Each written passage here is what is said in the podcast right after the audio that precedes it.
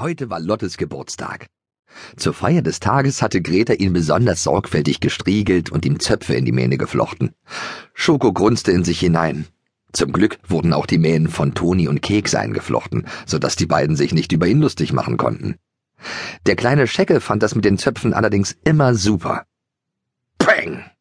Schoko zuckte zusammen, und Keks machte einen Satz in seinen Po hinein. Leider verlor er deswegen den Halt auf seinen vier Hufen und schwankte gegen Greta, die rückwärts auf den Boden plumpste. Was war das?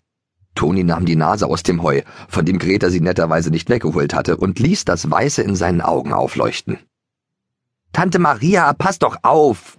Greta rappelte sich hoch und klopfte sich den Dreck von der Hose. Du erschreckst die Ponys! Entschuldige, Bambina, aber diese dummen Luftballons halten einfach nichts aus.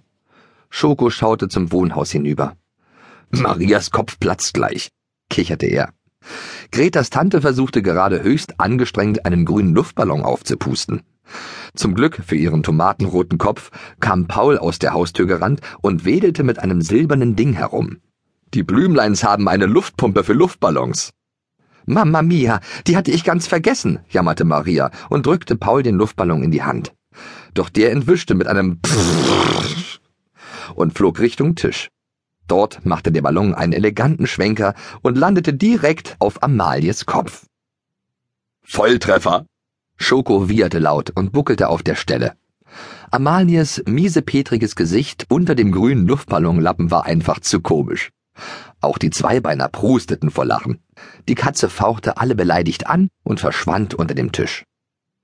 Maria klatschte in die Hände. Nun aber Avanti, Avanti, wir haben nicht mehr viel Zeit. Paul, du pustest die Ballons auf und Greta hängt sie hin.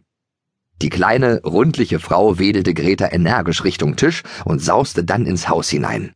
Bestimmt hatte sie leckere Kuchen in der Küche stehen, um die sie sich noch ein wenig kümmern wollte. Schick siehst du aus, brummelte es vom Zaun her. Schoko drehte nur ein Ohr in die Richtung, aus der die Stimme kam, denn er wusste auch ohne Nachgucken, wer das war. Du könntest dich auch mal bürsten lassen, murrte er. Dann schmatzte er laut. Wir sind alle eingeladen, hat Lotte gestern Abend gesagt, und es gibt wieder super Leckereien. Sein Freund Bruno schob sich unter dem Holzzaun hindurch und warf sich neben ihn in den Sand. Kommen auch andere kleine Zweibeiner? Keks nickte. Lotte will mit ihren Freunden eine Reitstunde machen. Schoko schob die Oberlippe nach vorne. Ein Ausritt wäre viel besser. Reitstunde ist doof. Sowas macht man doch nicht am Geburtstag. Weißt du doch gar nicht, wandte Keks ein. Natürlich weiß ich das. Er stampfte mit einem Vorderhuf auf und schüttelte die Mähne. Die Zöpfe klatschten an seinen Hals. Wenn wir Geburtstag haben, dann gibt es immer Mohrrüben und Äpfel und einen Ausritt. Und wenn du noch mehr Freunde als uns einladen würdest, würde die Chefin eine Reitstunde machen, kicherte sein kleiner gescheckter Freund. Aus Sicherheitsgründen. Lachend sauste Keks einmal um die Raufe herum. Ein Traktor hubte und bog mit einem Anhänger voller Holzbalken in den Hof. Oskar sprang heraus und winkte ihnen zu. Hallo, ihr Fernsehstars, ich habe euren neuen Stall mitgebracht. Bei dem Wort Fernsehstars grinste Schoko. Das war ein tolles Abenteuer gewesen.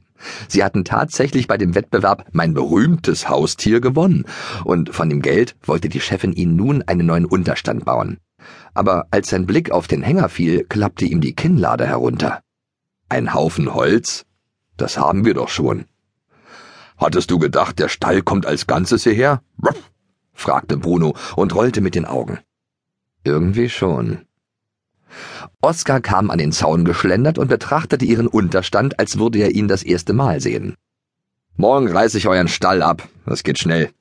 Das Aufbauen allerdings dauert etwas. Mal sehen, wo wir euch in der Zwischenzeit unterbringen. Ratlos schaute Oskar sich um, als gäbe es auf ihrem Hof eigentlich nur ihren alten Unterstand.